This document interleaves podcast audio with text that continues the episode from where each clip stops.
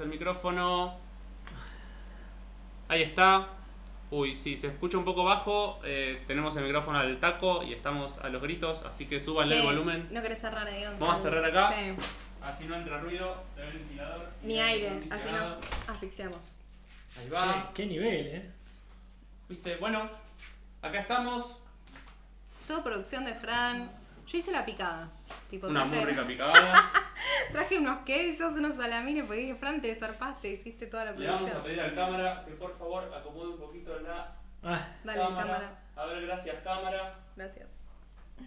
Si A no me ahí. no me dejen de lado, chicos, no sean machistas. Impecable. Bien, bueno.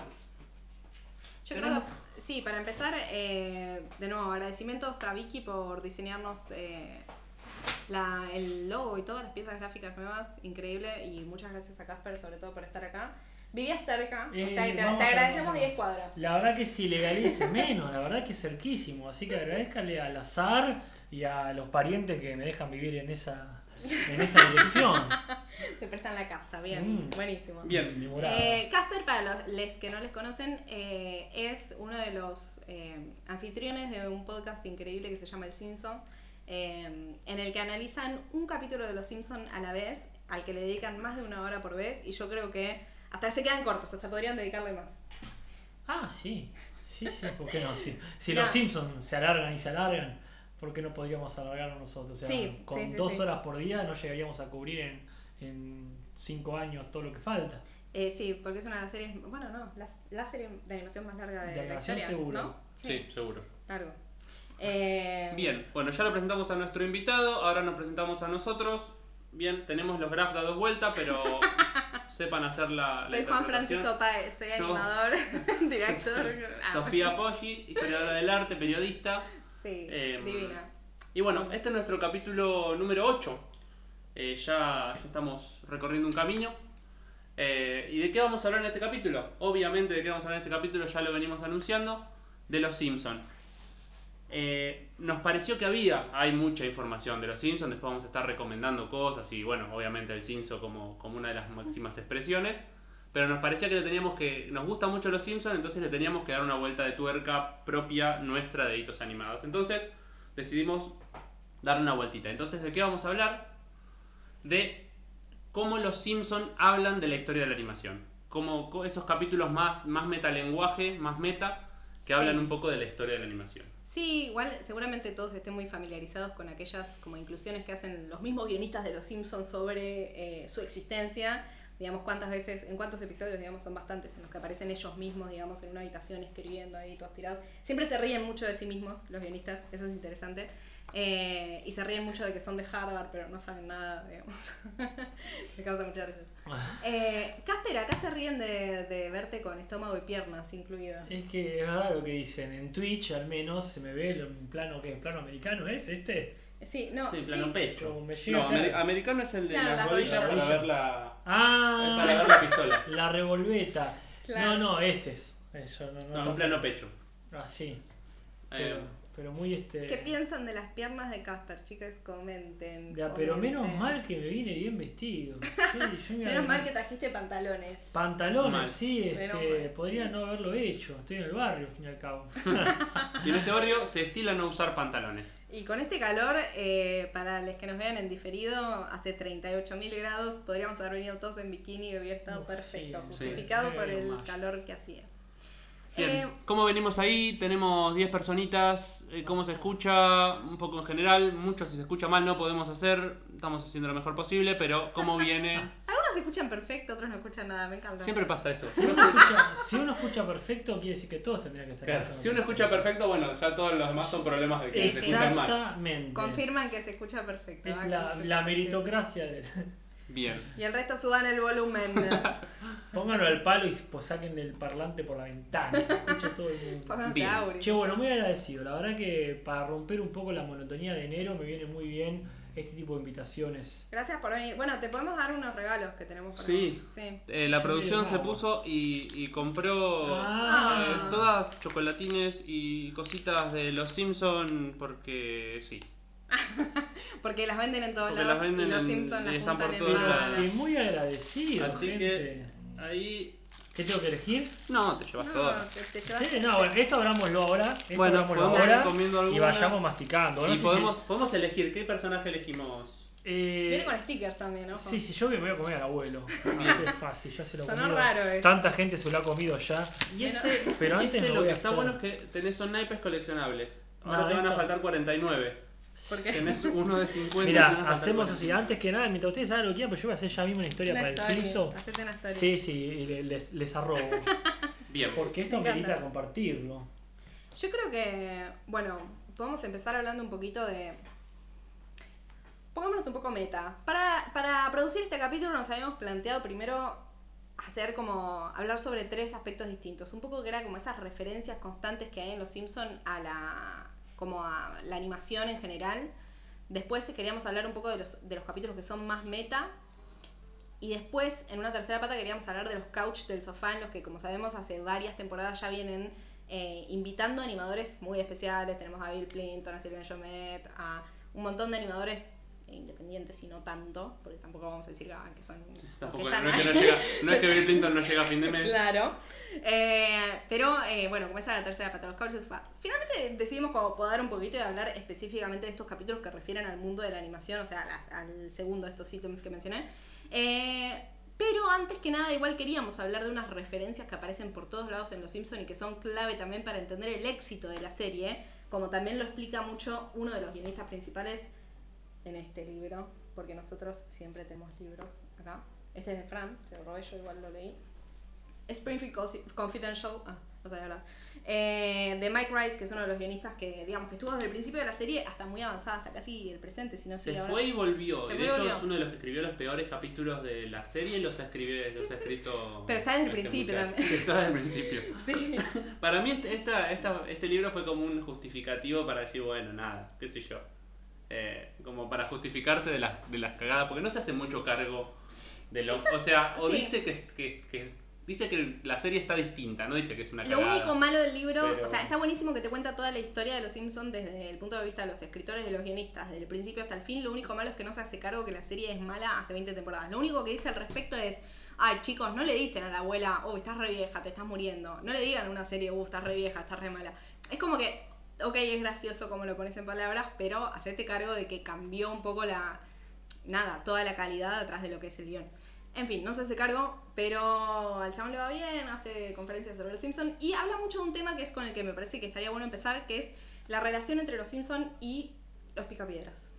¿Por qué los Picapiedras? Porque los Picapiedras había sido eh, la única serie animada hasta el momento de poder ser transmitida en el horario prime time, que sería el horario central de la televisión, cuando la televisión era algo que usábamos para entretenernos. Ahora no sé quién mira televisión. Nadie. ¿Ustedes no? Ok, yo tampoco. Eh, y en esa época. A mí me eh, cortaron internet el otro día ¿Y y, viste puse tele? la tele y agarré un capítulo de Los Simpsons. Y después viste toda la publicidad y dijiste, chao. No, Mucha pero, publicidad. pero bueno, por ejemplo, que, a ver, eh, Jorge, mi, mi coequiper del Simpson, él suele tener en su casa eh, la televisión prendida. Sí, y es sigue siendo fruto de, de entretenimiento, solo que a otro nivel. O sea, ya tiene que ser un consumo, eh, consumo irónico, crítico. Para mí como llegó sigue el punto en el que YouTube está igualando con cantidad de publicidad de lo que es la tele. Bueno, Entonces- Twitch, Twitch mismo también. Como... ¿Twitch tiene publicidad?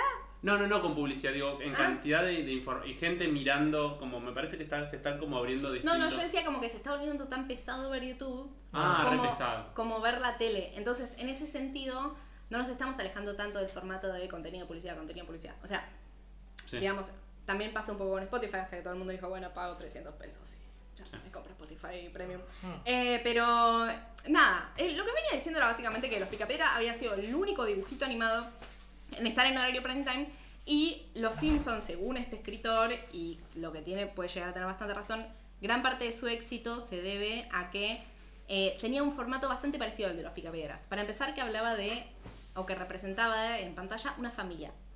¿Por qué? Porque en cierto sentido cuando vos tenés una familia en pantalla, todos tienen más o menos igual eh, la misma cantidad de protagonismo, lo que estás haciendo es apelar a un montón de públicos distintos. En la televisión es un tipo de medio que es eh, unilateral. Entonces, vos tenías una sola pantalla en la casa en la que todos los miembros de la familia estaban mirando al mismo tiempo, sobre todo en horario prime time, en el que todos estaban sentados viendo esa pantalla. Entonces, si vos apelás a todos los públicos, obviamente vas a tener éxito. Si solo apelás a adolescentes o a hombres adultos o a viejas de, no sé, 80 años, no puedes tener éxito para todos. Pero en una familia puedes llegar a tener ese éxito porque estás apelando un poco a todos. Ahora, en la época de internet, hay muchas más pantallas en las casas, cada uno consume su eh, producto de entretenimiento personalizado, entonces obviamente puedes diversificar y puedes segmentar muchísimo mejor tu producto. Eh, cambiaron los tiempos y los Simpsons ya no son tan exitosos como antes. Pero aún así eh, encontramos todos estos puntos de contacto, digamos, entre los Simpsons y los Picapiedras desde el punto en el que ellos mismos hacen el chiste de que se parecen. Para empezar, Homero se parece a Pedro Picapiedras, ¿no? Sí, dos cosas. Homero se parece a Pedro Picapiedra en cuanto es gordo y tiene una barba, y tiene una barba que siempre está ahí. Eh, ahora cuando Tiene acá tiene esa raya. ahora vuelvo a poner el video este compilatorio. Sí. Y después, em, no solo Homero tiene una barba, sino que cuando, cuando te das cuenta de los nombres de los personajes, Uy, sí, Yo quiero un número. em, Ah, o cuando divertido. ves a los Simpson o cuando ves a los Picapiedra en, en inglés, eh, Pablo Mármol se llama Barney. Mm, Ah, cierto. Pablo, eh, de hecho es Barney, Barney, Barney. Rumble. claro, porque. O sea, básicamente Barney, Ah. Barney Gamble es una. Perdón, estoy comiendo una gomita de Bart. Sí. Me estoy comiendo a Bart en este momento. Muy poco protocolar. Muy poco protocolar. Pero perdón, es culpa mía, es culpa mía. Yo vengo como siempre a descender el nivel de las cosas. Mm, Está, está, está perfecto. De hecho, en la primera temporada, Barney tenía el pelo rubio como, como Pablo Mármol. Uy, mira que bien, viene con stickers. Viene con stickers. con ¿no? stickers, sí. Bueno, Le- Bien. eh, no nos pagaron los de esta marca Tembleque No, para no. hacerles publicidad. Belfort. Pero si nos quieren dar plata, está todo bien.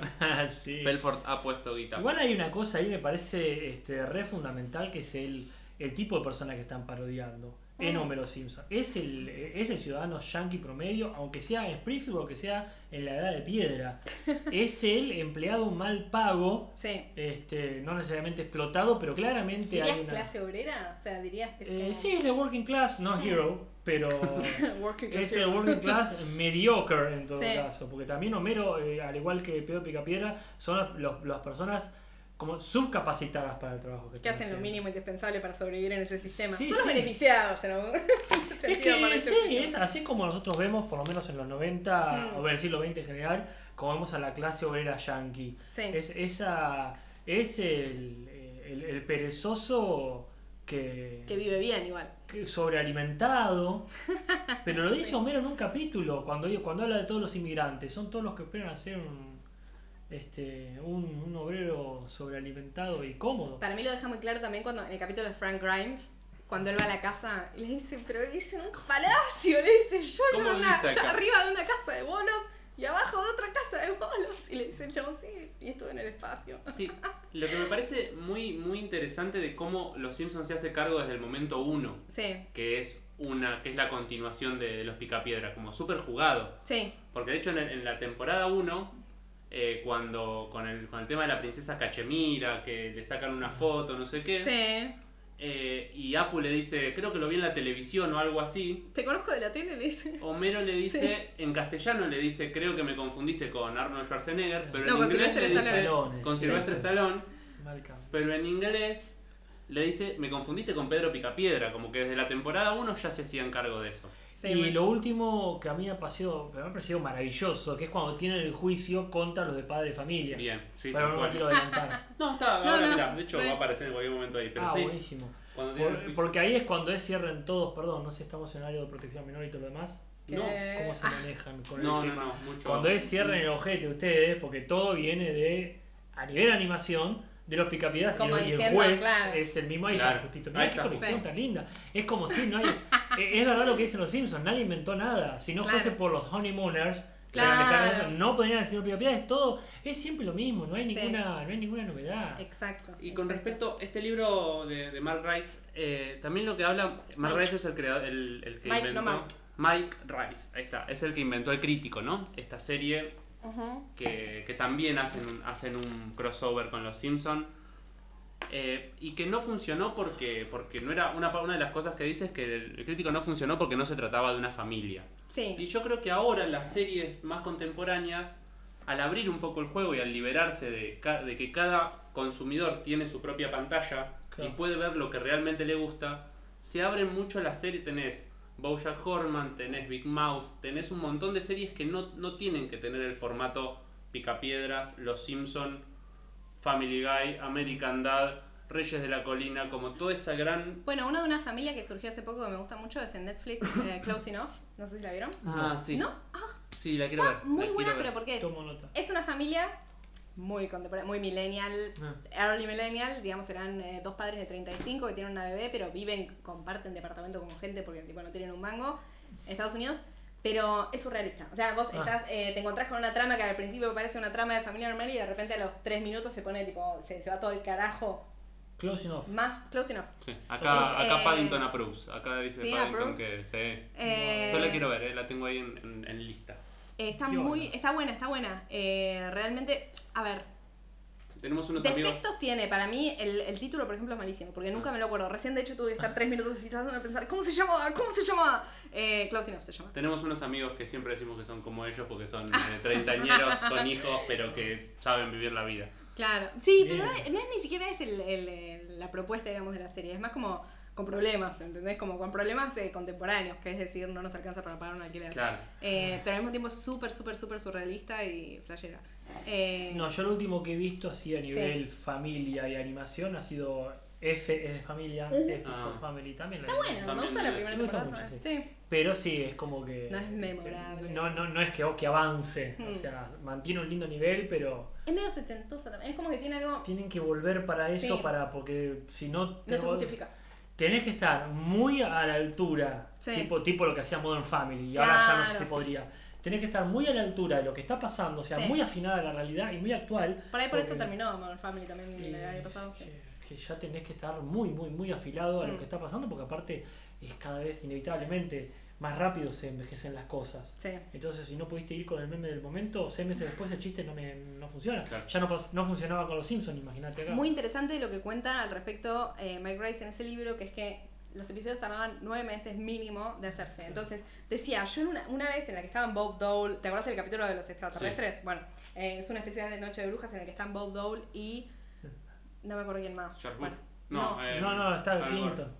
Eh, Clinton y Clinton. Dole. Clinton y Clinton, Dole. Y decía, el chabón rezaba para que las elecciones terminaran con ellos dos de candidatos porque no sabía si eso efectivamente iba a pasar. Claro. Entonces, estaban tocando un tema de, pol- de política muy actual y no estaban seguros de que eso fuera a, a sostenerse en el tiempo, digamos, en nueve meses, porque Claro. realmente no, Sí. no, tenían, eh, no tenían la capacidad de, obviamente, de ver el futuro. y tardaban mucho en hacerse los episodios. Bueno, acá me pongo como un viejo, como un viejo a tratar de leer la, la letra del, del coso. Yo tengo no muy- podía, eh. Yo tengo muy buena vista, si querés lo leo yo. ¿Vos ¿eh? Vicky? Sí, sí, sí. ¿Qué opinan de, acá. de Desencantados? Hablando de los Simpsons. La temporada de- 1 me gustó, la temporada 1 Si a mí me gustaron las dos temporadas, pero me gustaron, punto. Claro. Es como Claro. que agrada- me agradaron, diría yo, muy agradables. Sí, Pero me parece que es eh, la conclusión necesaria de la tríada. Tenés la familia contemporánea, claro. Futurama, el futuro y, este pasado fantástico. O sea, tenés la fantasía, la ciencia ficción y el, comillas, realismo. Claro. Creo que con eso cierra Claro. este, todos los chistes que se pueden hacer al respecto de esas tres este, realidades tan típicas. Bien, Sí. Están hablando de, de Close Enough, que fue muy censurada, entonces que tuvieron que hacer esta serie más para adultos para poder eh, avanzar con eso y poder darle el, el- que el creador Sí, sí, hiciera lo que quería hacer. Claro.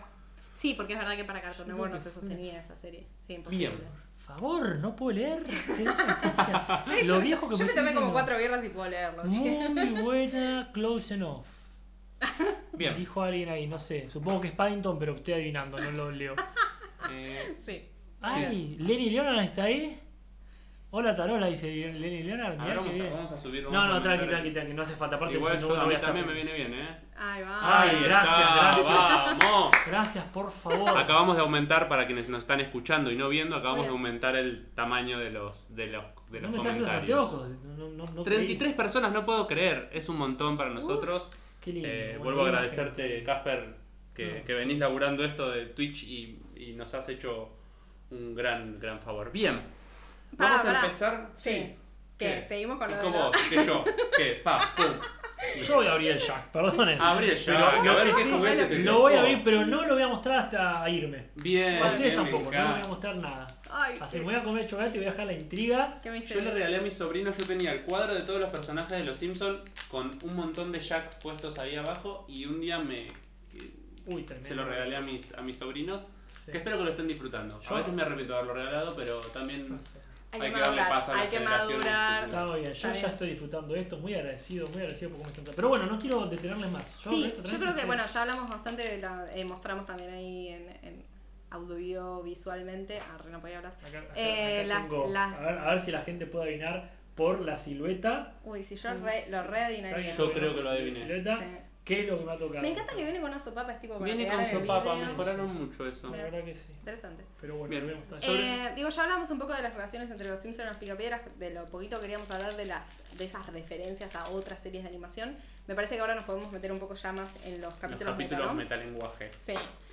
Meta, meta, meta referencia al mundo de los animadores, al mundo de la animación, porque, a ver, en el cine en general, pasa que los escritores y los guionistas son, sobre- eh, son profesiones sobre representadas. ¿Por qué? Porque los que escriben todas esas historias son escritores y guionistas, ¿no? Claro. Entonces nos creemos cuando vemos películas que todo el mundo es escritor. Que no es así. y en Los Simpsons pasa un poco que se meten demasiado con estos temas. Hay muchos capítulos, sobre todo en las primeras temporadas, que se meten con Tommy Daly eh, para hablar de Los Simpsons, ¿no? Para hablar de su realidad como guionista. Para criticar un poco en chiste a sus productores. Por ejemplo, Robert Mayer cuando le tira el pisapapeles en la cabeza. Canta el himno de Harvard. ¡Oh. Harvard! Exacto, exacto. Eh, entonces, nada, nos metemos mucho más de lo que sería eh, normal, digamos, si hiciéramos una estadística de a qué se dedica la gente, eh, nos metemos mucho más en el mundo de los guionistas de animación de lo que sería habitual en Los Simpsons. Eh, y entonces tenemos como una selección de varios capítulos para hablar de este mundo de la animación dentro de Los Simpsons, ¿no? Bien, decime con cuál vamos a arrancar, así yo lo pongo eh, Vamos a acá arrancar en video. con un gran capítulo de la temporada 2, que si no son de los que ven la temporada 1 y 2 de Los Simpsons, vayan a verlas de nuevo porque son increíbles. Bien, son medio chotas a veces las animaciones, algunos chistes son medio lentos, pero de la 1 sobre todo. Ya a partir de la 2 para mí son perfectos. Eh, así que vayan y véanlos. Este capítulo es de la temporada 2, episodio 9, se llama Tommy Daily Marsh, eh, que en inglés se llama distinto igual, ¿no? No me acuerdo. No me acuerdo. No. Pero me parece que se llama algo así como Marsh y contra Tommy Daly o algo así. Sí. Em, Si no, después cuando cortan acá van a ver el capítulo del Cinso que sí. tienen todo el tema traducción. Eh, Sí, está sí, muy sí. bien, muy bien laburado. En este capítulo lo que pasa es que Marge básicamente se indigna porque hay demasiada violencia en los eh, episodios de Tommy Daly que están viendo y Maggie. O sea, una cosa era Bart y Lisa que bueno, se acababan de la risa de la violencia. El problema es cuando Maggie empieza a imitar la violencia de los dibujos animados y le causa una contusión, concusión. ¿Quién sabe cómo se dice esa palabra? Con- contusion, concussion, no sé.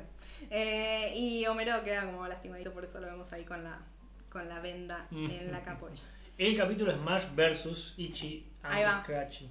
Es, es la costumbre de Marsh versus esto y aquello.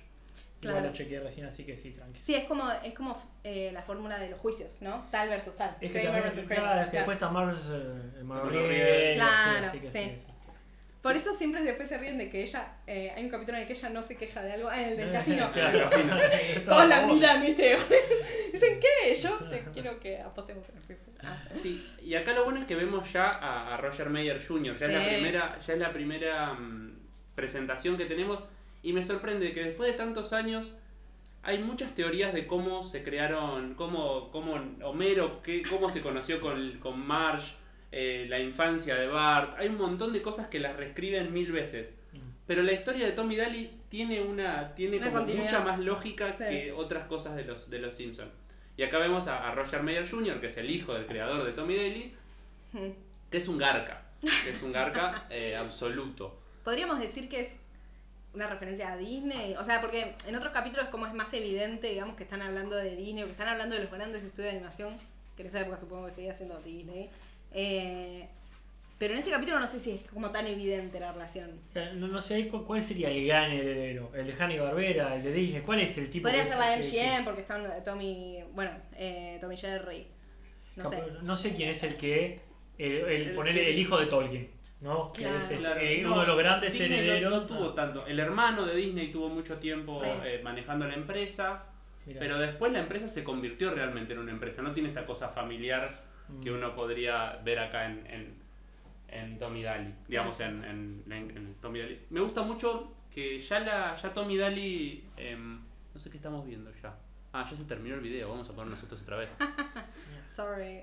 Tommy, el- los estudios Tommy Daly tienen un tanque. Y tienen como, como De la Warner. Tienen un toque como de la Warner y eso Sí. lo mantienen desde el principio. Me encantan esas cosas. Pero lo interesante de este capítulo de Tommy Daly Marsh, cuando empiezan a hablar de la censura, cómo esto da pie para empezar a censurar, como, cómo hace, cómo eh, Maud Flanders, la, la esposa de Rebelde Alegría, se agarran de No, esta para, para, Maud censura. Flanders. Ah, y la Y esposa, sí. la- sí, sí. Se agarran de esto para empezar a censurar. Y aparece el David, que van a traer Sí. al David. que ¿Por qué traen el David? Springfield. Qué genial eso, vamos a una gira Me por América, por tal lado todavía Springfield. Sí, pero lo justifican bien, tipo, lo hacen como un Sí, chiste de eso mismo. Eh, ¿Y, y cómo, cuál es el límite? Un poco de, habla este capítulo, el límite de la censura y hasta dónde hay como... eh, me parece que es la reflexión que hace el capítulo. Y no sé si tengo una respuesta. para- No, bueno, pero Que para mí eso es una de las primeras cosas que hay que entenderlo como autorreferencia. Eso es lo que le pasó a los Simpsons. claro. Los Simpsons fueron este, no necesariamente censurados, fueron censurados eh, eh, parcialmente en varios lados, pero sí fueron este, muy atacados. Claro. Y por, por las mismas, por, por el, como dicen los Simpsons, por el viejerío de, de barrio, el viejerío de bajos ingresos.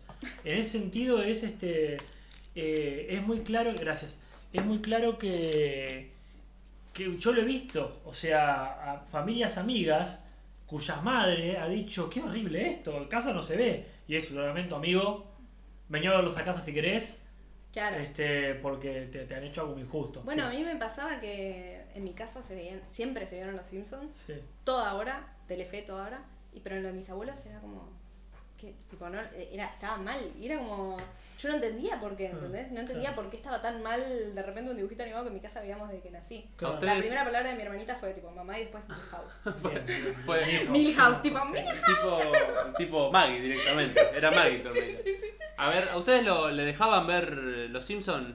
Mira, A mi vieja no le gustan los Simpsons, pero cuando lo poníamos se reía igual. Claro, sí, porque era más para ella. Claro, no, bueno. Bueno, en mi casa nunca se llegó a prohibir, pero mi vieja hizo el intento.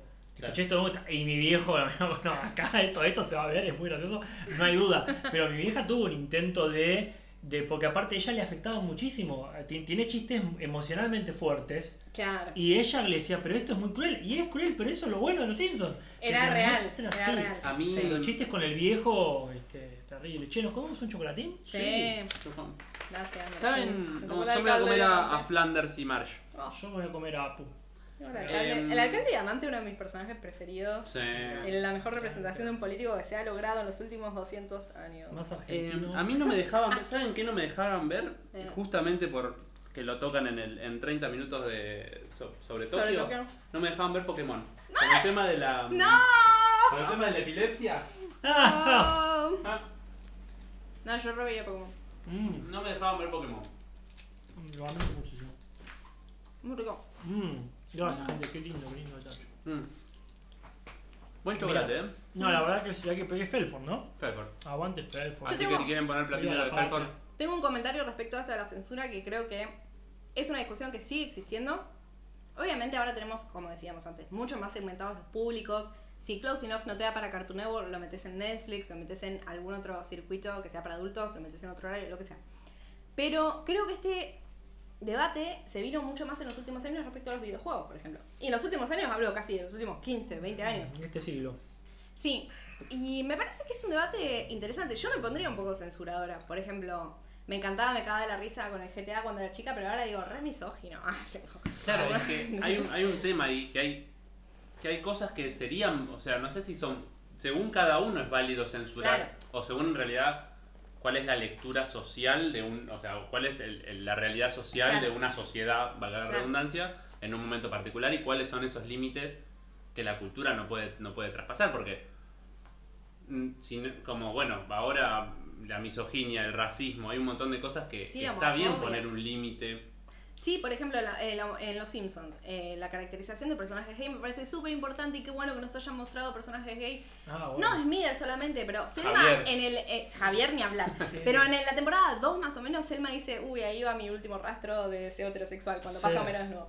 Creo que es la temporada 2 o 3. Es que. Yo digo, re importante, pero al mismo tiempo también hacen algunos chistes que son medio para el otro lado, que son medio homofóbicos, sí, como lo sí. veríamos ahora. Pero es que ahí está lo lindo de los Simpsons, que son tantos capítulos, que vas Sí, a encontrar, eh, es como la Biblia, como los Simpsons dicen algo, ¿eh?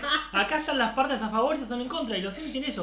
A, a nivel de personajes de diversidad sexual, no nos olvidemos nunca de Carl, no Carl con C, Sí, el de Carl, Lenny Carl, Carl con K, el de Carl, el asistente de Homero cuando tiene pelo. sí, era El que le da un beso y, Sí. y Homero en castellano, perdón, en latino, es bonito porque aparte dice Carl, como diciendo, oh, no dice, oh, qué terrible cuando le dan un beso. Y ese personaje, que no es un estereotipo gay, es fuertísimo.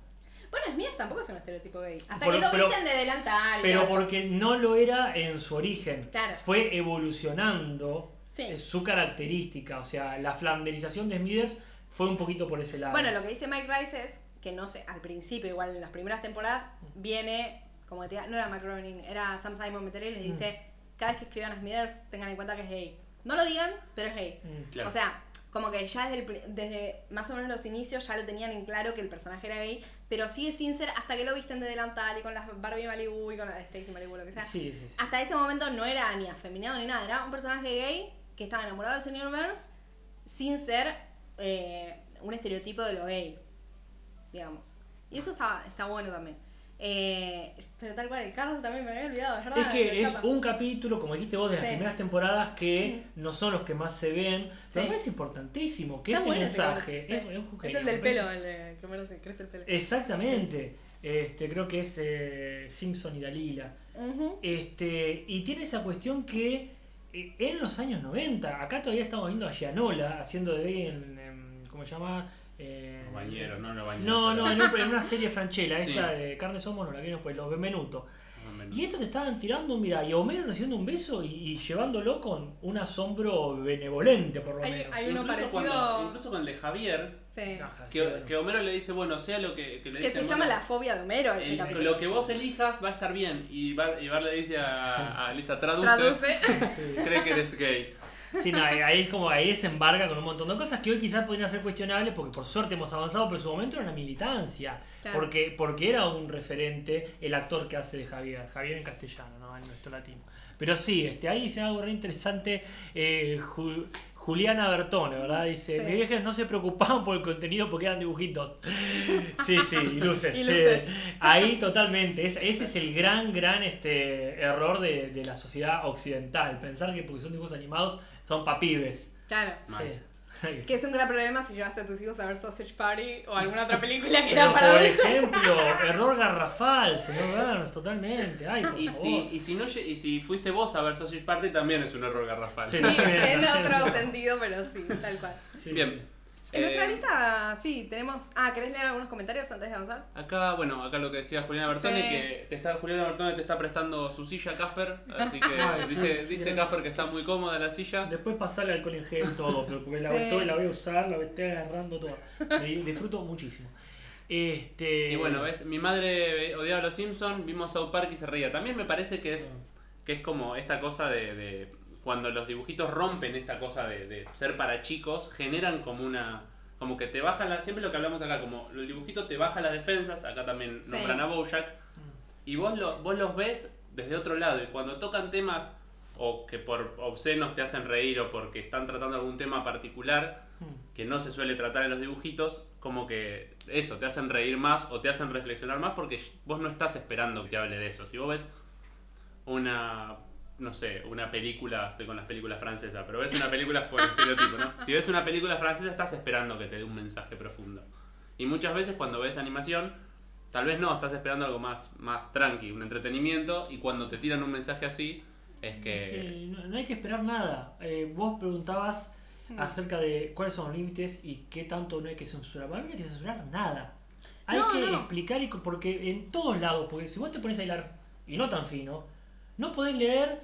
Este, es, es posta, es los Simpsons. ¿Te pusiste a leer esto con detenimiento hablando de la Biblia? Sí, Prácticamente explicado en el baño. Y es así. Si vos Sí. decís, bueno. bueno, este nene va a leer, qué sé yo, la- una anécdota de mi abuelo, o sea, de hace Sí. 100 años la anécdota, cuando Claro. era bibliotecario, vinieron los padres de un pibe a quejarse de que el pibe se iba a la terraza a masturbarse con las mil y una noche. Porque si vos te pones a leer sexy esto en serio, está lleno de sexo, o sea, y son las mil noches, Disney hace las mil noches. Sí, yo lo leí de Entonces- chiquita también, me parecía un libro sobre el harén, los Sí, almohadones, las esposas ahí. Sí, los- si vos te podés salir una versión adaptada, bueno, Sí. está bien, está adaptada, pero No, no el adaptado también era muy sexy. Pero te vas al original, y el original de la Biblia, el original de la Mil Noches, hablando de literatura, ¿no? Pero después tienes un montón de cosas más.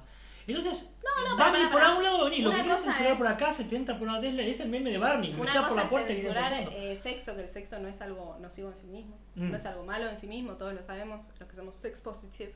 Pero, eh, por ejemplo, lo que te decía es GTA, buenísimo jueguito, qué sé yo, pero después decís algo que es misógino o algo que es homofóbico, yo no digo de censurar, obviamente, pero sí estaría bueno que todos seamos reflexivos, también poniéndonos en mente cómo van a ser las cosas dentro de unos años, porque obviamente todos tenemos en mente que esto se hizo hace, los Simpsons se empezaron a hacer hace 30 años y que obviamente no podían tener todas las herramientas ideológicas que tenemos ahora para entender la ética como la entendemos ahora, para entender las minorías. Y la- menos dobladas al latino, porque incluso, hay, Bueno. porque incluso hay cosas que en el original, por Se ejemplo, pierde, sí. el no es no, lo vienen diciendo desde entonces. Claro. Hay un, este, un Porque el feminismo de en Estados Krusty. Unidos está eh, muchas décadas, y- Y incluso, no- no, no- quiero decir avanzado, pero tienen un gran recorrido en Estados Unidos de feminismo. Y ya no teniendo como la iglesia católica como la principal, tenés un montón Sí. de posibilidades de crecer. Por solamente un, sí. un- un- un fenómeno nomás.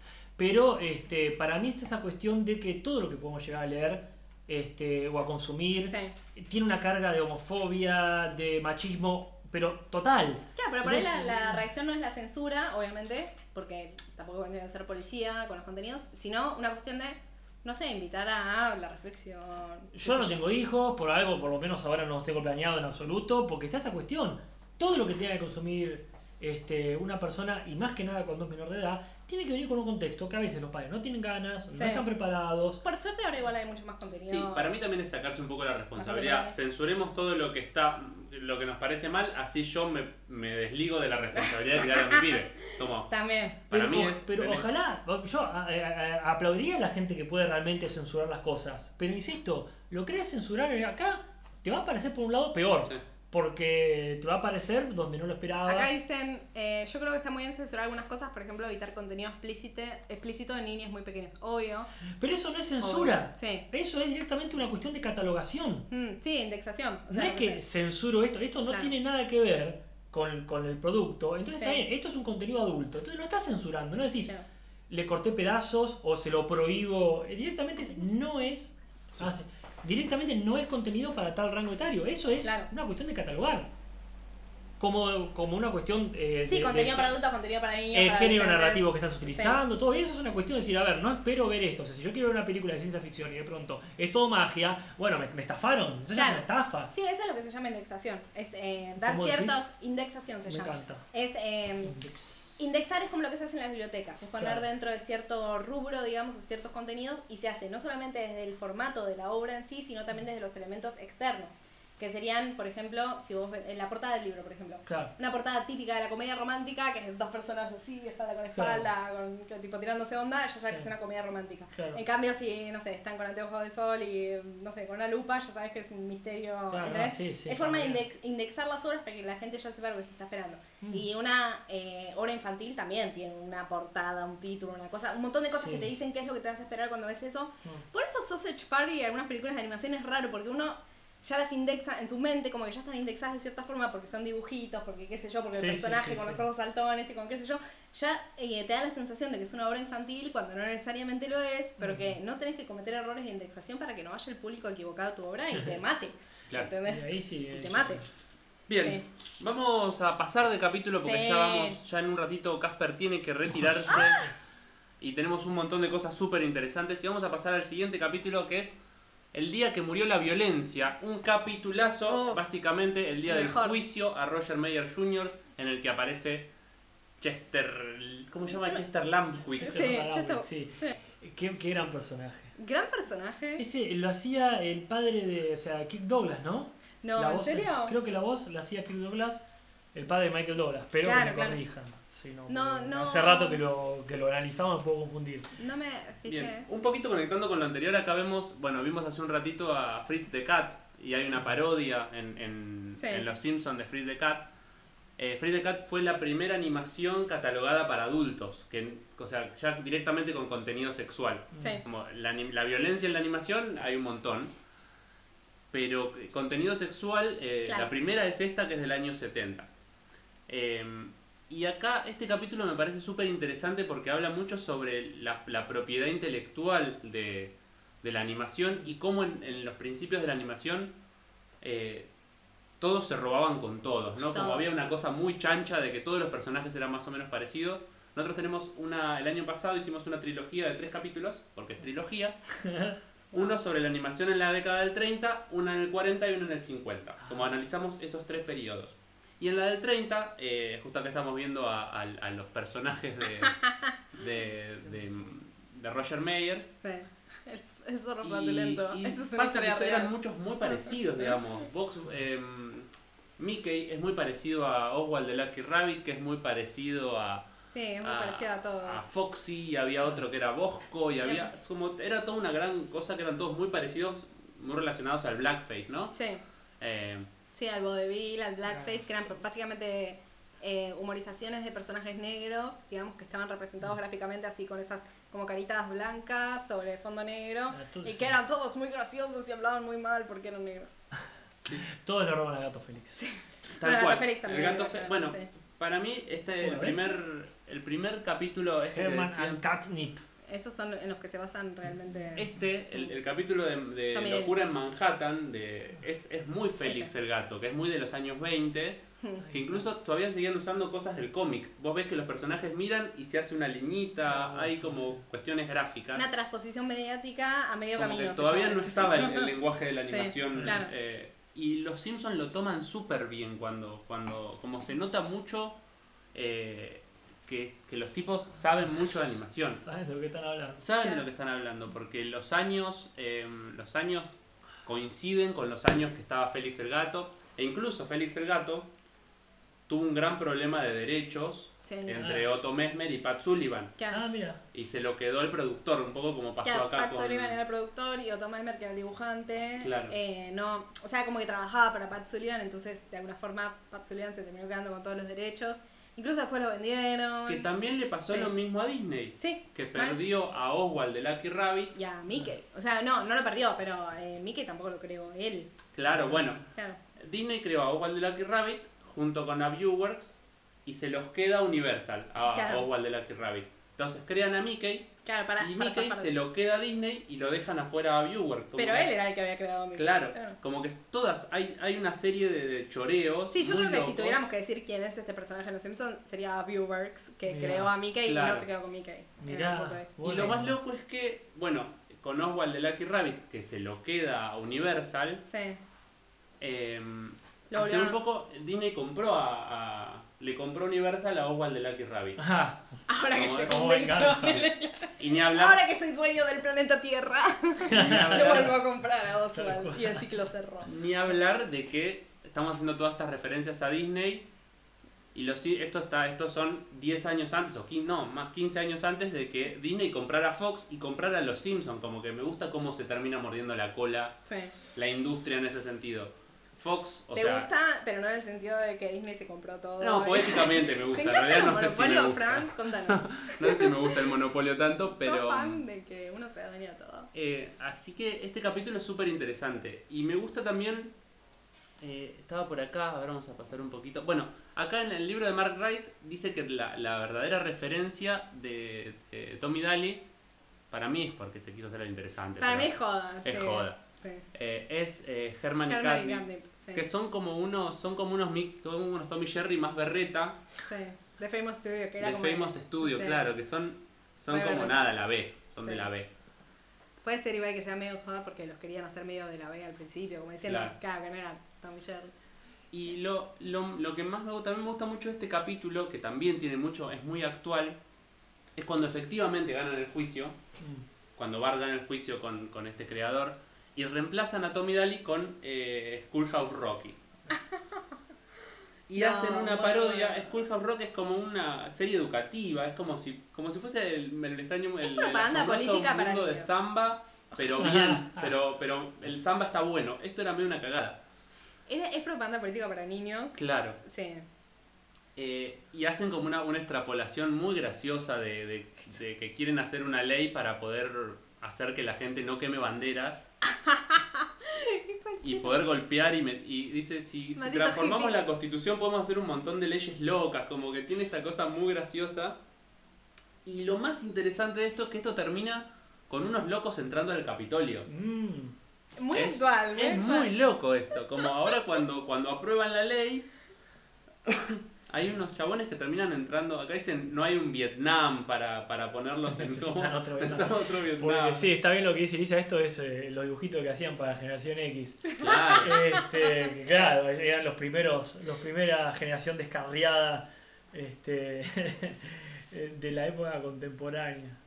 Así que es muy loco esto, cómo, cómo terminan... un- Ahí están de Estás Trump. al límite vos igual, 37. Estás, Yo eh, estoy, yo estoy, millennial- sí, yo early estoy- millennial. yo estoy en un limbo, en un limbo eh, en muchos sentidos, pero bueno, siempre a favor de la ambigüedad. Ahí están los seguidores de Trump. Ahí están los seguidores de Trump, muy loco. Me encanta. Son altos gilibilis, boludo.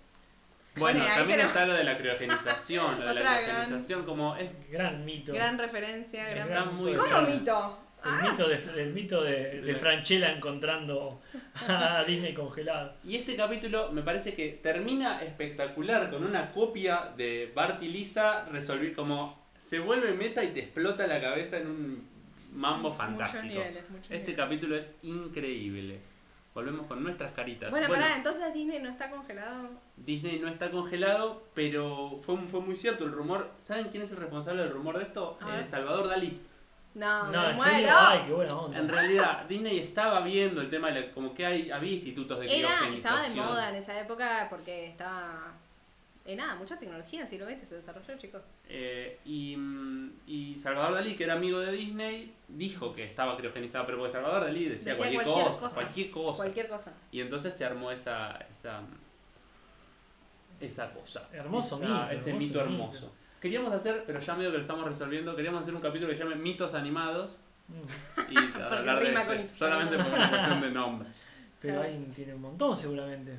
Eh, yo creo que hay muchos, sí. A mí una de las teorías conspiranoicas eh, que más me gustan de estos últimos seis meses es la que dice que... No, seis meses no, dos años, metámosle. Ah, es la que dice que Disney hizo Frozen solamente para que cuando la gente google Ah. Disney Frozen se encuentren con la película Ah, y no me con cuestiones referidas a la criogenización de la cabeza o el cuerpo entero de Disney.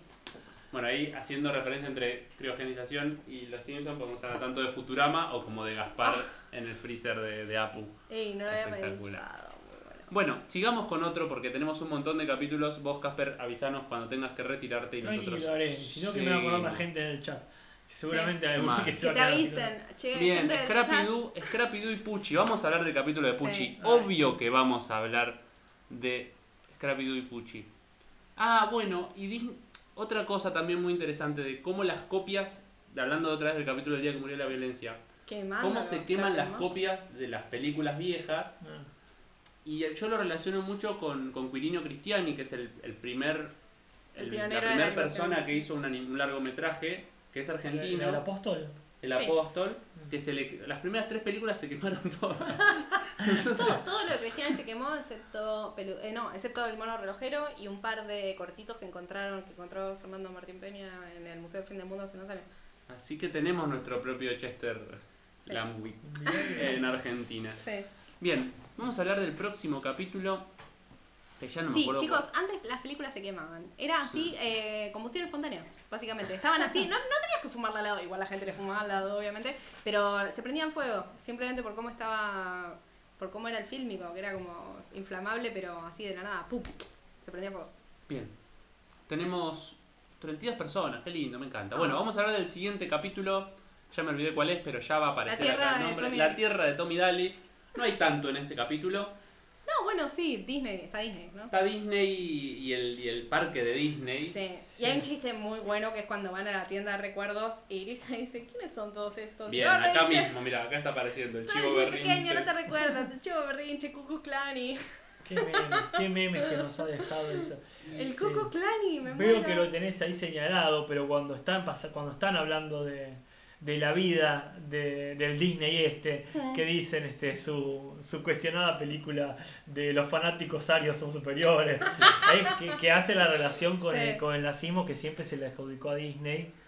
Este, que no necesariamente era del Partido Nacional Socialista, pero sí tenía siempre una eh, un, este, un- muchos puntos en común con el fascismo. Empezar el anti- Era- anticomunismo. Ni hablar que era anticomunista, eso Sí. ni hablar porque sabemos, también lo mencionamos en alguno de nuestros capítulos anteriores, cómo él declaró ante la el Comité de Actividades Antiamericanas en contra de propios eh, animadores de su estudio, de David. eh, a Comar David, marcándolos como comunistas, pero también era antinazi en algunos puntos, tampoco me quiero hacer la que soy experta en Disney, pero también él, todas las eh, los viajes que organizó a Latinoamérica, eran viajes eh, que tenían como objetivo frenar el nazismo en Latinoamérica. Mm, Porque lo que estaba era, eh, había países neutrales en Latinoamérica, como Argentina, entonces tenían que venir acá con personalidades populares de la cultura americana para eh, influenciar nuestra ideología, digamos, para frenar el avance del nazismo y que de repente dijéramos, bueno, sí, estamos del lado de los nazis durante la Segunda Guerra Mundial. Claro. Eh, Por eso vino eh, Disney en el 41.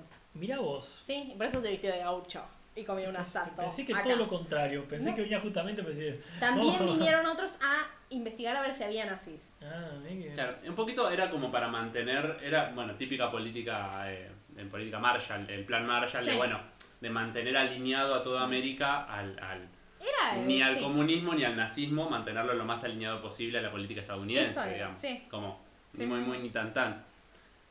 Ni tan calvo ni con dos pelucas.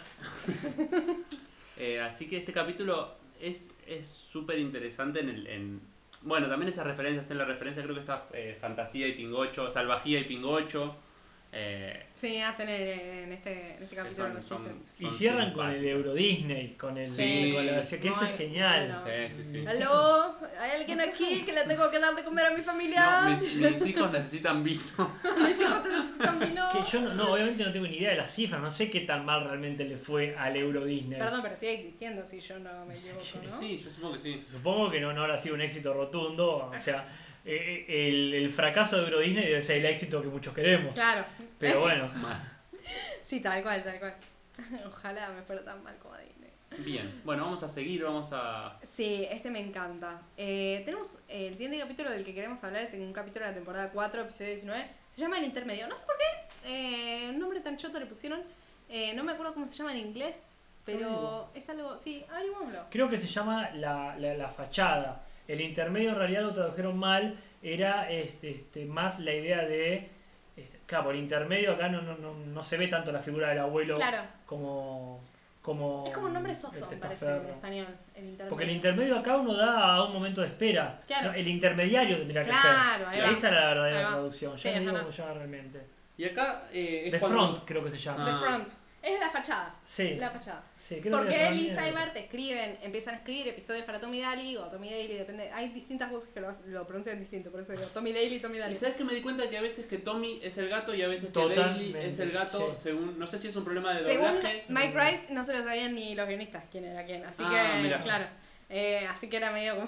Para mí, yo lo tengo como que están doblados, como que Tommy es el ratón y Daily es el gato. Sí. Sería Como- más gracioso, sí, pero en realidad va y viene. Va y sí. viene. En sí. inglés son itchy and scratchy, que significa pica y rasca, como traducen en claro. El que, el que pica y el que rasca serían. Bueno, no importa.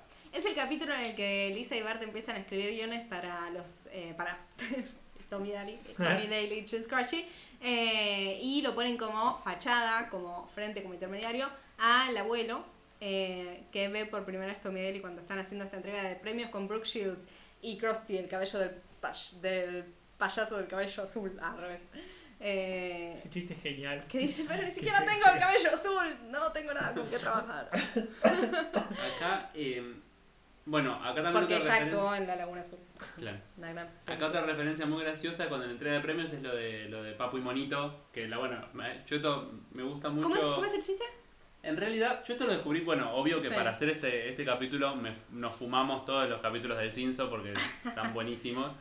Y, y Papo y Monito en realidad es un mal doblaje, si querés contarlo vos. No, no, no, yo ya, ya, ya lo conté en el podcast. Así Ya que- me es, lo un, olvidé. es, un, es un doblaje que no sé por qué lo hicieron, Hmm. pero en realidad dicen Ren y Stimpy.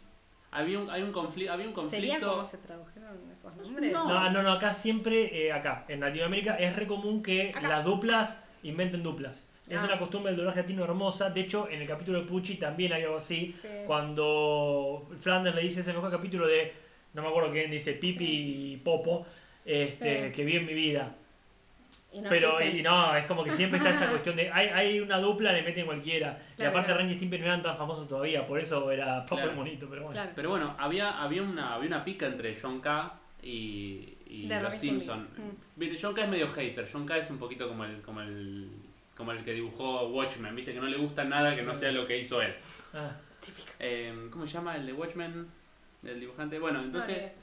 Y lo loco es que después, de muchos años después, ahora hace poco, John K. participó en uno de los, de los gags del sillón. ah. Hay un gag del sillón que lo hizo John Joe Crifalusi. que Ah, es el- sí, es verdad que está todo muy todo Ren. Sí.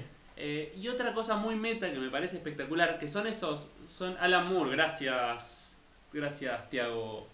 8X.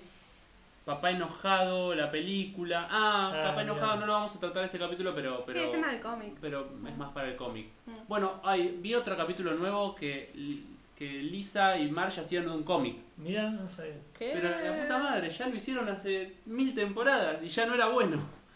Bien, bueno, me gusta mucho en este capítulo, voy a poner por acá a ver si está, el, el chiste que hacen de la Hanna Barbera. Ah, ahí Ahí está. está, mira. qué Que me parece súper sutil estos chistes que hacían, que ya no los hacen tanto, la sutileza ya no la manejan.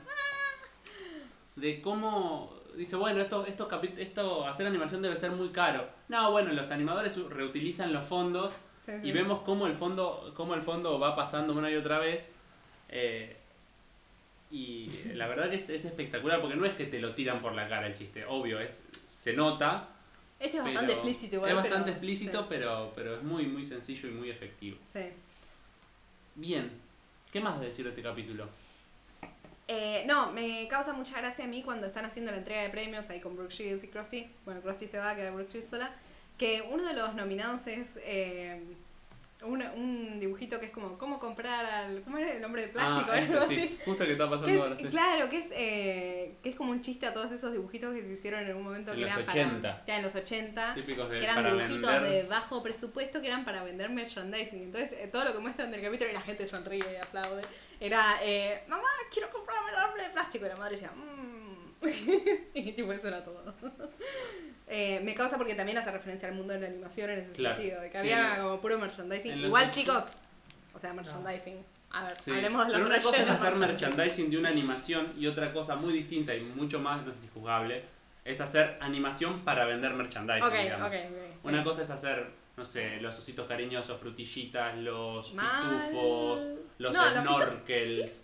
Como que son todas esas que son grupos de personas, como que son cosas coleccionables, No, básicamente. pará, los pitufos eran un cómic. Para Bueno, mí los pitufos no te lo acepto. ya. Bueno, los pitufos puede ser Sí. anterior, pero todas esas eran como... La existencia de los snorkels. Acababa de ¿Viste ver que una trompada. Es como los pitufos pero bajo del mar. Ah, ok, ok. Es eh, lo mismo. Barato, barato. Bueno, Bien, seguimos con sí, el seguimos. show de Tell Me Daily Pucci. El show de, el de Pucci también, el de Pucci es. Y el de Pucci es como que marcan el principio del fin de los Sims, como que mm, hablan de cómo las series se van al carajo, claro. cómo las series animadas se van al carajo antes de que los Simpsons Cómo se fueran perdieron al la carajo, gracia. Cómo perdieron la gracia. Sí, sí, sí, mal, mal, mal. Eh, me encanta acá dos cosas. Primero, me encanta cómo se meten en el mundo de la animación, pero más específicamente en el mundo del doblaje, porque Sí. es en el rol en el que lo ponen Homero. Segunda cosa, me encanta el personaje de Lolo. El personaje de Lolo es espectacular. Es tipo, bueno, el chiste del chiste, ¿no? De, de cómo están buscando el... eh, eh, ahí te están poniendo muy explícito y muy por la cara que lo que están haciendo con Puche...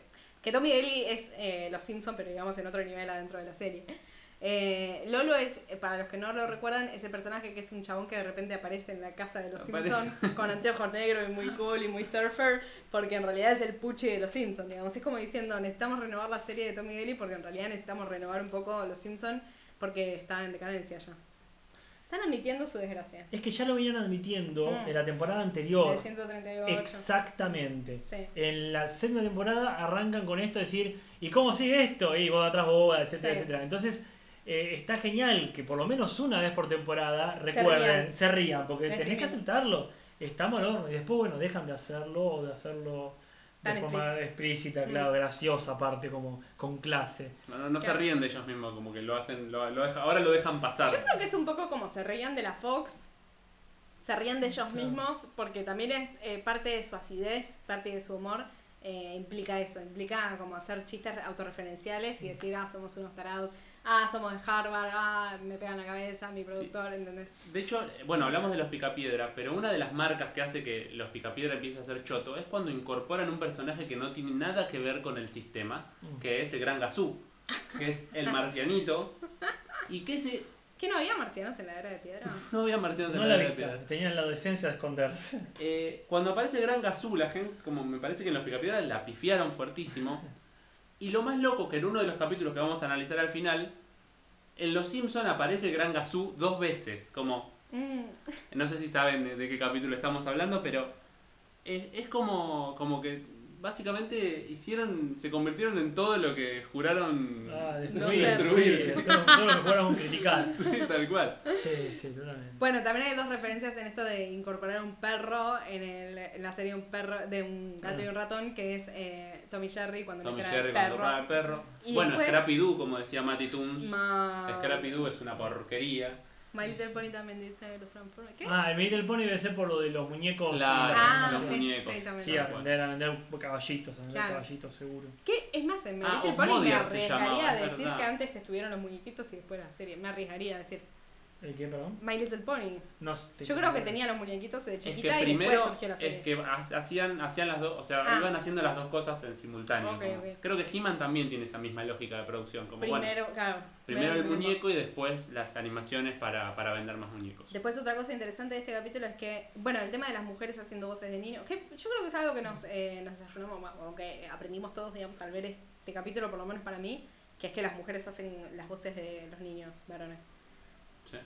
¿No? Porque hay una mujer que hace la voz de Tonieli que igual no son niños, ¿no? Son. eh, No, bueno, pero sí, este. Igual ni siquiera tenían voz, igual. Eso era, era como cuando convenía. Sí, sí, totalmente. Y está el gran chiste. Inconveniente. Pero también es porque la, la, la- Es que- la que hace la voz de Bart es una mujer. ¿Sí? Sí, sí, seguro. Sí, en- sí, castellano claro. en inglés. Yo me acuerdo que me enteré por una revista, no sé si no era la Top Kids, ponele.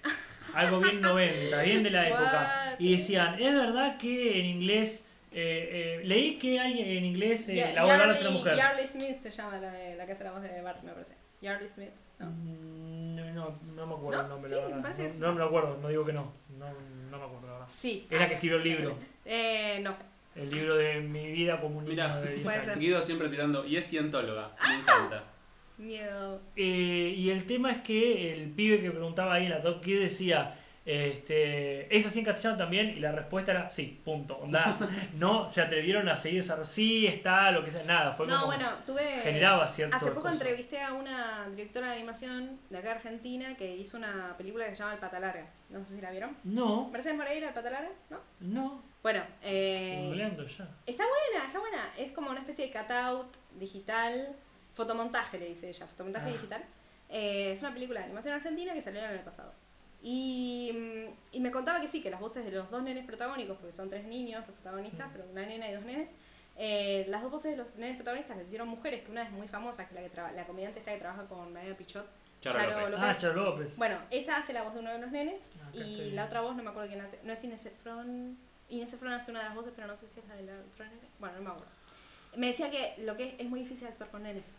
Ah, Claro, entonces que usan mujeres, primero porque obviamente pueden eh, imitar mejor el tono de un varón eh, niño, pero eh, que es muy difícil actuar con niños, entonces Ah. por eso recurren a eso.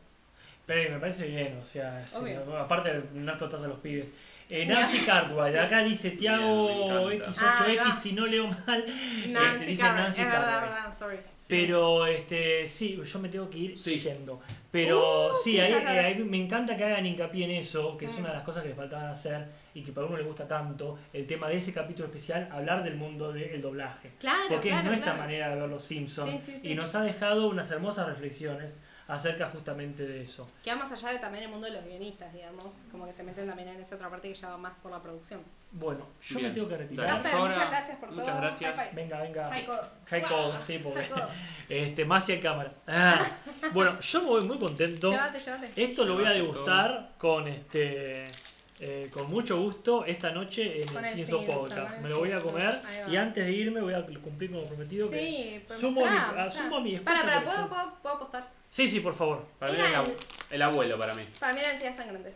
Bueno, ni uno ni otro. Ni la voz de Sasagata era Jimbo. Y lo voy a mostrar Ah, en cámara era para que la Jimbo, gente crea. No Bimbo. sé si se llega a ver un carajo, pero es Jimbo. A verlo. O pasado de Jimbo. Dice, No, no, debe yo no. volver a su planeta. Sí, me tengo que meter a mi planeta, me necesita ya. ¿Qué Así hacemos, que. Fran? ¿Ponemos una, un ya volvemos o un ya venimos? Eh, dale, ya Dale. volvemos un cachitito, nos esperan, no Denos se cinco vayan. minutos. ¿Tenían preparado un jab? No, en No, era No. el de la entra- el de la. Vamos a poner la intro otra vez porque la que nos gusta mucho. Dale. Bueno, che, posta.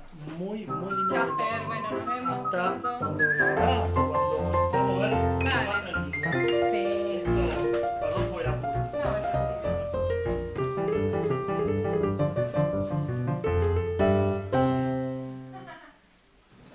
¿Cómo vienen? Vamos a interactuar un poquito mientras vuelve Sofi. Acá estamos nosotros, acá estoy. ¿Cómo viene ese chat? ¿Cómo viene la gente? 35 personas. Estamos re contentes Contentes, contentes. por todo esto. ¿Con cuál seguimos? El drama de Krusty. El drama de cuatro. Krusty. Me encanta que los tenemos no como dos por temporada, sino por eh, Sí. lo que nos pinto. Ah, Mal. como todo. Eh, este es el capítulo, el drama de Krusty no nos dice mucho, así como título, pero um, es el capítulo de Gabo. Gabo, Gabo, Gabo. Eh, básicamente, en este lo que pasa es que a Gabo le va tan bien que Tommy y Daly se le van con Gabo, entonces Krusty se queda sin. Y lo que pasa es obrero y parásito. Obrero y parásito. Es un chiste corto, pero a nosotros nos da mucho de qué hablar. Sí, para mí eh, justifica esto. Solamente este gag eh, justifica toda esta mención al capítulo. Sí. Obrero y Parásito tiene dos referencias muy particulares en la historia de la animación. Hmm. La primera es El Sustituto, Surogat. Es una película de la, de la escuela de Zagreb, de Croacia. Qué lindo. Básicamente, un poco la animación soviética o la animación de Europa Oriental en esa época, soviética, ¿no? Tenía toda esta cosa muy de abstracción ya desde, desde antes, desde mucho antes, Sí, ¿no? por eso de acá chuparon los de la UPA. Claro. Mm. Tiene una cuestión más de más minimalista y más de, de no tan, bueno, Sí, eh, menos naturalista, menos cartoon, digamos, de lo que venía siendo de los 30, de los 40. Claro. Inventaron su estilo, digamos, que era mucho más experimental y mucho más interesante también visualmente en relación con lo que ya se venía haciendo hace 20 años. Sí, y esta película en particular es esta, podría ser algunas otras, pero, pero fue la más conocida y fue la, fue la primera que ganó un Oscar a Mejor Corto Animado Claro. y fue muy referenciada. Y tenían siempre una, una crítica social. Y después la otra referencia que estamos viendo acá es eh, Tommy Jerry, pero Hmm. Tommy Jerry... em, No hechos cuando, en- claro, cuando dejan de estar hechos en Estados Unidos y los mandan a República Checa, a Praga, a Rembrandt Films. Un poco charlamos esto cuando, cuando hicimos el capítulo de los años 50. Claro. Eh, cuando empiezan a cerrar los estudios de animación porque es muy caro producir y, Claro. y hay que bajar costos, muchos de los dibujitos los hacen en, eh, Lugares República- más en rivales- lugares más baratos, en este caso República Checa. Y ahí es cuando Tommy Jerry baja muchísimo la calidad. Después vuelve a Estados Unidos y los hace Chuck Jones, que no son tan buenos tampoco, pero tampoco son tan malos. Claro. Eh, Sí, acá básicamente el chiste es lo mandamos a la Unión Soviética a producir y hacen obrero y parásito, porque obrero y parásito serían como diciendo el proletario Claro. y el proletariado, ¿entendés? Como diciendo eh, el parásito sería el que tiene los medios de producción. Tal cual. Ah. Em, tal cual. Acá decían, un poco pareció a la Pantera Rosa el estilo de dibujo. Claro, en realidad Sí. lo que tiene es que esta animación soviética es tomada por algunos estudios en la década del 40 y 50, la UPA y, y algunos estudios de Estados Unidos, y en los 50 y en los 60 se populariza en Estados Unidos también un estilo más parecido a este, a este, est- a este estudio, ¿no? Eh, o sea, la UPA toma cosas de Europa del Este y después Disney toma cosas de la UPA. Claro. Entonces un poco se, se muerde la, la cola el, el sistema, ¿no? Bueno, acá volvemos y seguimos con el próximo episodio. Gran, Gran episodio. Gran, gran episodio. Tommy Daly, la película. Temporada 4. Hay muchos de temporada 4 por lo que estoy viendo. Sí, ahora. temporada 4 es Tenían muy como una obsesión ahí autorreferencial los guionistas en la temporada 4. mal. Eh, Tommy Daly, la película. Que eh, más que nada las referencias que vamos a mencionar ahora son del el principio del episodio cuando están viendo el avance de la película y antes de hablar de antes de mostrar el avance en sí de la película muestran como un poquito de la producción acá como se ve y un poquito de la historia de Tommy Daly entonces hacen algunas referencias a Steamboat Willie hacen algunas referencias a la animación de los años 40. eh, acá lo, acá lo, mira, acá está Ken Brockman presentando eh, lo que era Este es el primer Este es- corto, el este es primer corto fel- eh, sí, sí. Que no tiene, que es un embole directamente, Sí, que no pasa caminaba nada, por la caminaba por la calle. Pero bueno, claramente hace referencia a la animación de los, de los años 20. Y, al fin. Bien.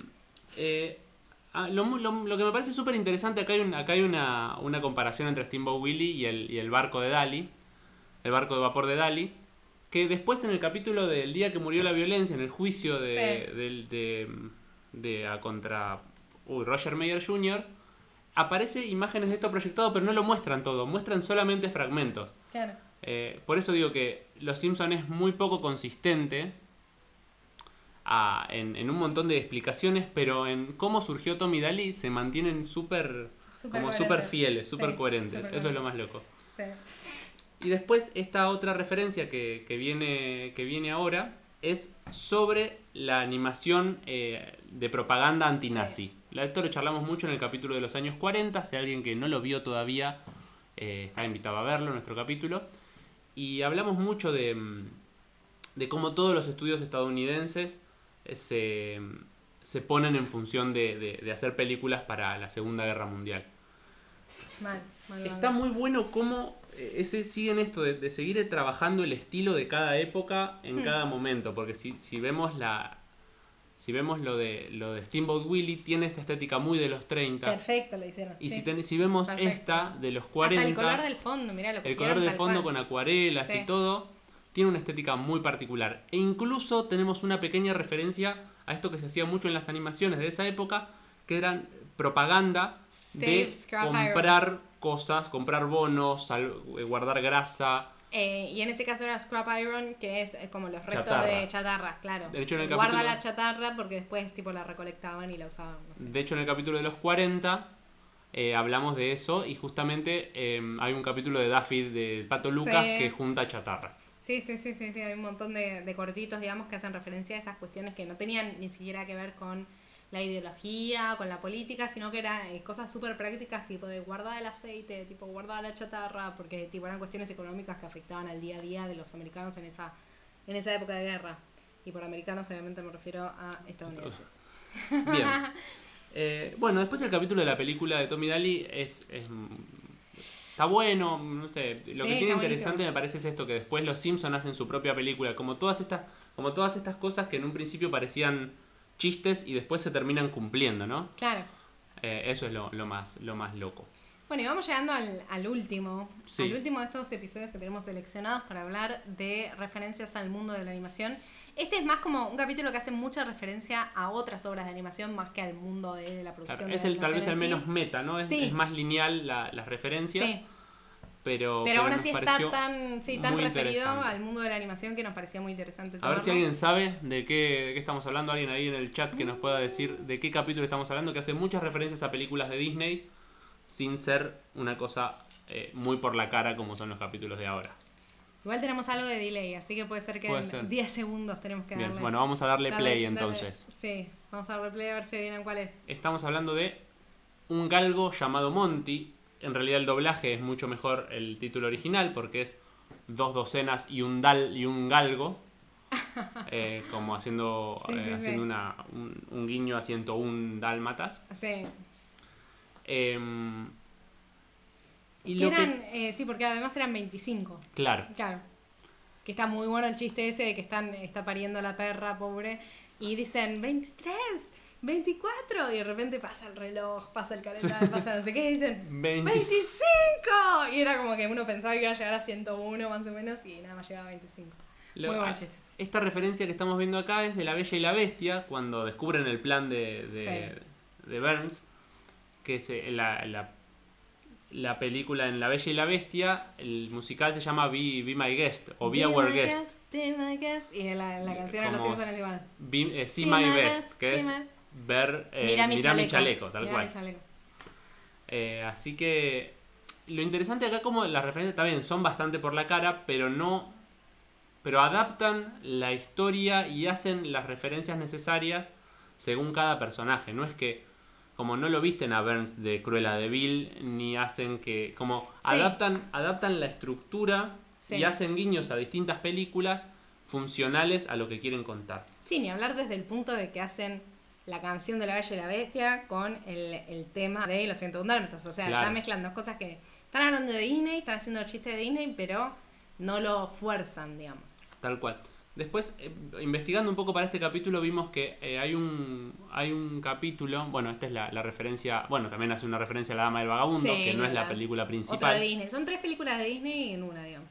Pero muchos años después, temporada 29, ya, ya estamos casi en las temporadas actuales, hicieron todo otra vez una referencia a La Dama y el Vagabundo, ¿no? Pero acá Ah. las referencias son absolutamente lineales, son una porquería, básicamente. Boring. Porque básicamente Homero es el perro, Marge es la, la perra y tienen dos hijos que son Bart y Lisa hechos perro. Como que vuelven a contar la misma historia de la dama y el vagabundo, pero con las voces de los Simpsons. Y ese me parece que es el uno de los principales problemas que está teniendo los que tienen los Simpsons de hace 20 años a esta parte, ¿no? O hace 15 años a esta parte. Que, que ya no trabajan con el... Ya la referencialidad es muy directa, digamos. Ya está, es todo muy por la cara. Sí, es como que los chistes los tratan de hacer cada vez más literales para que se entiendan más fácil, que uno tenga que pensar menos. ¿No? Como Sí. que no, no se esfuerzan tanto, como si fuera que no se esfuerzan tanto. Bueno, pon- ponele voluntad a la concha de tu Ponele un madre. poquito de onda. Bueno, también hay una referencia más en eh, La última tentación de Homero. Sí, ah, con ¿Tenemos el clip o no tenemos clip? No tenemos clip. No, no tenemos No. clip de ese. Bueno, hacen otra, en otro capítulo uno de los de las primeras temporadas. A ver si tenemos acá de temporadas. No, no tenemos. Bien. Eh, en el de Margo. Sí, en el de Margo. Que él y Margo se comen un sándwich así. Sí, eso lo pusimos en las stories. ¿Jugaron, Ah, al- bueno. ¿Jugaron en las stories a los desafíos que hicimos? Llevaron mucho Adivinaron- esfuerzo. Si adivinaron. lo vamos a seguir haciendo. Si no jugaron, no lo vamos a seguir haciendo. Más, sí, mentira, lo vamos a seguir haciendo. Pero, pero con menos, con más enojados. Esto, publicar. Bien, vamos a hablar de un último capítulo, ya como diciendo que está todo mal. Este es el que se llama capítulo Homero. Eh, Homer, que en, en inglés es como Sí. Homer con una R al final. Que acá lo primero que hacen, hay muchas referencias a la animación muy directas porque van como a una convención de animación y son referencias lineales a animaciones, como que no tiene demasiado metalenguaje, es veamos animaciones Sí. digamos, y hagamos chistes con animaciones, pero no tienen demasiado demasiada locura. Y acá es donde aparece el Gran Gazú, Ahí va. que es el personaje este que decíamos de, de los Picapiedra. Ah, y este también. que es, es una un- referencia a sí. motion de unos cristianos que hacen- Claro. Sí, Es, es que esto lo están viendo Flanders, eh, Rod y Todd. sí. Y acá después el capítulo va para otro lado, que hay veces que está bien ese ir para el otro lado en Los Simpsons, pero este la, la conexión no tiene, no, no tiene un sentido claro de por qué pasan de ir a una convención de animación a que le tienen que hacer estudios a Homero. Eh, Y que tiene un crayón. y que tiene un crayón en el cerebro. Este es el, el famoso capítulo del crayón en el cerebro. Y acá está lo de, lo de la captura de movimiento, bueno. Pero, y acá y después vuelve a aparecer el Gran Gazú, que es este personaje que decíamos que en el capítulo de Pucci es como este personaje que en los Picapiedra marcó un poco la- el La fin de los. Picapiedra, la decadencia Sí. de los Picapiedra. Y acá aparece dos veces. O sea, como, es como por la cara nos están diciendo ya no nos estamos esforzando Sí. en, en nada. Incluso estas partes. Nada, ni el principio del capítulo está bueno. No, no, ni siquiera, no, no, es un capítulo que... ahí Lo vuelve a menos aparecer. inteligente se pone un suéter. ¿Por qué? ¿Por qué la persona inteligente se pondría un suéter y una corbata? ¿Qué, qué siglo están, chicos? Así que bueno. No sé, rarísimo. Rarísimo, rarísimo. Aparte la justificación berreta de por qué tenía un crayón en la nariz y nunca lo habían visto. Sí. Ah, el doctor Gibber apareció. Ah, porque siempre pongo mi dedo acá. Ok. Así que bueno, un poco esa era la, la, la idea, como repasar estos capítulos que, nos, que hablan mucho de la historia de la animación y que me parece que tienen mucho para dar, y sobre todo si los vemos todos en, en, en conjunto, ¿no? Sí. Como en, en- haciendo una, una retrospectiva desordenada en, temporadas, pero, pero funcional. Em, no sé, díganme cómo vienen, qué les pareció, eh, les gustó, eh, sabían cosas, algunas recordamos cosas Matty Toons dice, ese capítulo hace referencia a la obsesión de Robert Zemeckis del motion capture. Ah, es verdad, porque justo es en la época que Robert Zemeckis está haciendo cosas bastante feas como el Expreso Polar y el cuento de Navidad y esas cosas. Sí, le encantaba el motion capture, hijo de puta. Ay. Eh, Así que bien, bueno, vamos, vamos cerrando un poquito y ahora cuando... Después les voy a pedir que me expliquen cómo hacer un raid para hacerle un raid a nuestro amigo Sí. Casper con quienes se han quedado con nosotros para ir a terminar de ver la película El Vengador Tóxico, parte 3, que está muy buena. Pero no era el Cinso que empezó ahora. Ah, no, hacer No, el Simpson más- más tarde. Ah. Vamos a hacer algunas recomendaciones que están piolas para, mm, para que se sigan formando, que fue más o menos con lo que nosotros nos formamos para hacer este capítulo, más allá de ver los capítulos. Mal. Eh, así que empezá, empezá vos, Sofi. Bueno, para empezar, ni hablar que como estuvo Casper acá y porque lo estuvimos escuchando un montón, escuchen el Cinso. El Cinso, este podcast en el que hacen eh, un análisis bastante en profundidad de muchos aspectos, desde la traducción, la trama, los chistes, bla, bla, bla, un millón de cosas de cada capítulo de los Simpsons. Eh, está en Spotify, está Está en, Spotify, sí, está, lo lo hacen en creo que en vivo por Twitch, lo hacen, nada. Hoy a la noche está. Así que vamos a, vamos a estar un Hoy a la noche está, lo vamos a escuchar. Eh, y van en orden desde. O sea, al principio creo que no empezaron en orden, pero después empezaron a hacer en orden, así que ahora lo están haciendo en orden desde el principio hasta. No sé dónde durarán, pero eh, ya van por la temporada 12. Em, después, eh, esto. Después, bueno, el Cinso está, eh, lo hace Casper y Jorge, Jorge Pinarello, que es el creador de Te lo resumo así nomás. Y hay un capítulo muy bueno de Te lo resumo así nomás, donde participa Casper, que hablan de la decadencia de los Simpson. Miren ese capítulo, es bueno, probablemente estas recomendaciones ya las hayan visto, porque son, son espectaculares. Gracias, Suardi, por, el, por decirnos cómo se hace un raid. Ahora voy a tratar de... Raid, nombre, Voy a tratar de hacerlo, ¿eh? Me van a ver en vivo haciendo un raid, como un viejo hace un raid. 30 Así que bueno, años. miren el capítulo de, lo- de Te lo resumo eh, de la de la mm, de la decadencia de los Simpson está espectacular. Después una cuenta una cuenta que se llama Data Simpson que está en Twitter y está en Instagram que tiran muy buena data de los Simpson Eh, y creo que también tienen un podcast o tienen unas transmisiones en Twitch. Yo lo empecé a seguir hace poquito, descubriendo, investigando. Está re bueno. Em, después, ¿qué más? Después tenemos eh, Charlas Animadas, es un podcast bastante hermano nuestro. Charlas porque- Animadas son nuestros Chester y Liza, son nuestros Lester y Liza. O nosotros, Nosotros somos, somos- nosotros somos los Lester y Liza Porque de nosotros charlas empezamos animadas. después, ellos empezaron como un año antes. Eh, son un podcast sobre animación, también producido acá en Argentina. Y nos gusta mucho, está muy bueno. Nosotros nos enfocamos un poco más en, en historia de la animación y ellos se enfocan por ahí un poco más en lo Sí, contemporáneo. Creo Igual están haciendo, los, están haciendo los capítulos de Disney. Es Ah. una trilogía sobre Disney muy buena que salió el segundo capítulo hace poco. Pero son unos genios los chicos, Sí. eh, Sí, Agustín yo- y, y Lucía. Sí, creo que la diferencia también está en un poco del target. Creo que ellos, el target es un poco más general y el nuestro por ahí es más gente que ya está Sí. en el mundo de la animación. Pero, No sé, MTL, no sé. pero bueno, Nuestros miren hermanos de charlas animadas. nuestros Lester y eh, Liza o, nuestros o Bart y nuestros Lisa. Bart y Lisa. En realidad nosotros somos Lester y Liza. Eh, tienen eh, uno no, tienen dos, es como en Sí, dos partes. en el dos capítulo de Los Simpsons, que está muy bueno, yo lo escuché hace un par de meses, me encantó. Eh, que analizan también un par de chistes, tipo la cantidad de remates que hay dentro de un chiste. Me pareció muy interesante eso, porque se nota que ellos vienen del palo del cine. Está bien, vos venís Sí. del palo del cine, pero Sí, yo sí, no el chiste tanto. de, de Claro. Bart, el chiste de cuando, sí, de la, de de la cuando vende el alma y Sí. la bicicleta. Sí, eso Me encantó también esas cosas que uno a veces no le presta tanto atención y te dice, mira, acá hay un remate, dos remates, tres remates, y como decir, ah, claro, mira qué profundidad tenían los chistes. Y bueno, y por otro lado también está el libro este de Mike Rice, que lo mencionamos un trillón de veces ya en este episodio, que es eh, Springfield Confidential, que me lo prestó Fran para leer, no sé si se los va a prestar a todos ustedes, pero a mí me lo prestó. Si alguien ya me lo pidió, eh, Manu me lo pidió, así que va a ir, va a seguir circulando. Claro. Es un gran libro. De última consíganlo, cómprenselo. Eh, está muy bueno porque te cuenta desde el punto de vista de un guionista, desde los primeros episodios hasta casi los últimos, eh, nada, cómo era la, la cocina, la cocina de los Simpsons de todas las historias. Eh, súper, súper interesante. Y muy gracioso porque al ser un guionista de los Simpsons, imagínense que tiene gracia para escribir este muchacho. Y es muy gracioso el libro, te reís. Bien. Después, bueno, este es un clásico que, nada, es más un libro lindo que, o sea, está bueno, pero al ser, es español, ¿no? Entonces hay muchas cosas de traducción que se pierden, pierden, un poco, sí. pero es la famosa guía completa, que ahora tengo toda marcada con todos estos capítulos que estuvimos viendo.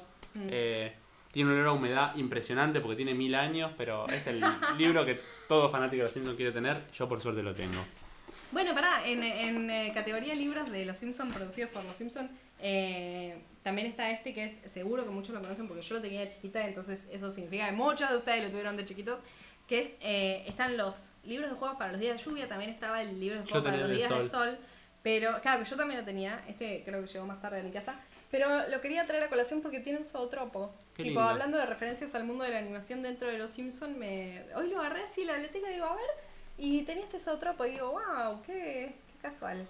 La Tipo- guía para la vida de Bart Simpson. Sí, yo lo tenía. también. Yo se lo regalé a mi sobrino. Me pareció que era más importante que lo tuviera mi sobrino a que lo tuviera yo. Así que. Sí, ese lo tengo. Antonio, que además, Antonio es un re fanático de deditos animados, mi sobrino. Ah, Y siempre nos escucha y toma nota, así que le mando un abrazo gigante. ¿Qué edad Espero que. tiene? Ay, no me hagas esto, yo soy muy malo, pero tiene 11. Bueno, cuando puteamos, cerrar los Sí, sí, sí, bueno, pero.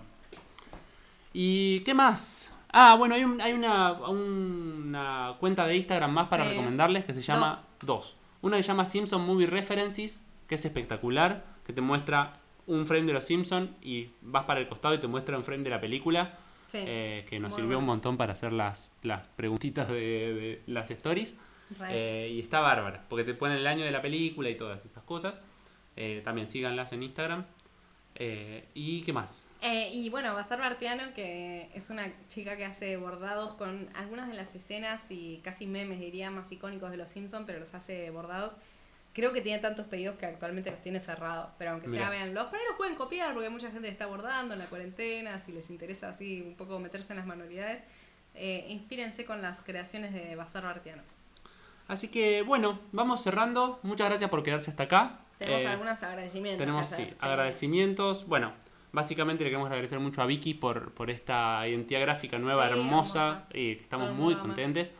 También a Mateo, Mateo Príncipe, que hizo las animaciones, tanto la de la que vamos a presentar ahora, que es como un, un cierre, que la hicimos junto, la hicimos para la, para la Orquesta Escuela de Berizo, entonces la adaptamos ahora para, para el programa.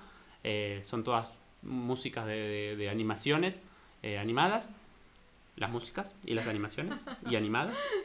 Eh, y les queremos agradecer a eh, cuatro personas muy importantes. Bueno, primero a Casper por haber participado. Ahora nos vamos todos a ver su, su Twitch. A Nachísimo, que es nuestro, como nuestro gurú de Twitch y nuestro amigo de la vida. A David Brum, que nos prestó su, su hermosa placa de sonido que en combinación con este micrófono han hecho que nuestro sonido explote.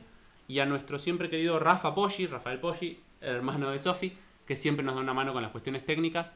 Eh, la verdad que estamos muy agradecidos por todo y nos encanta hacer esto y, y nada, estamos contentes. Gracias Sí, por los gracias, saludos acá en el chat. Gracias Vicky, gracias, muy gracias por esta... Bueno, por vamos esta a pasar la, la outro Sí. y vamos a intentar hacer el raid. Bien. Así que ténganos paciencia. Vamos a intentar hacerlo de toque ahí, pero. Bien, pero no sé así cómo, que- No bien. Vamos a hacer eso. Sí. Chau, chau.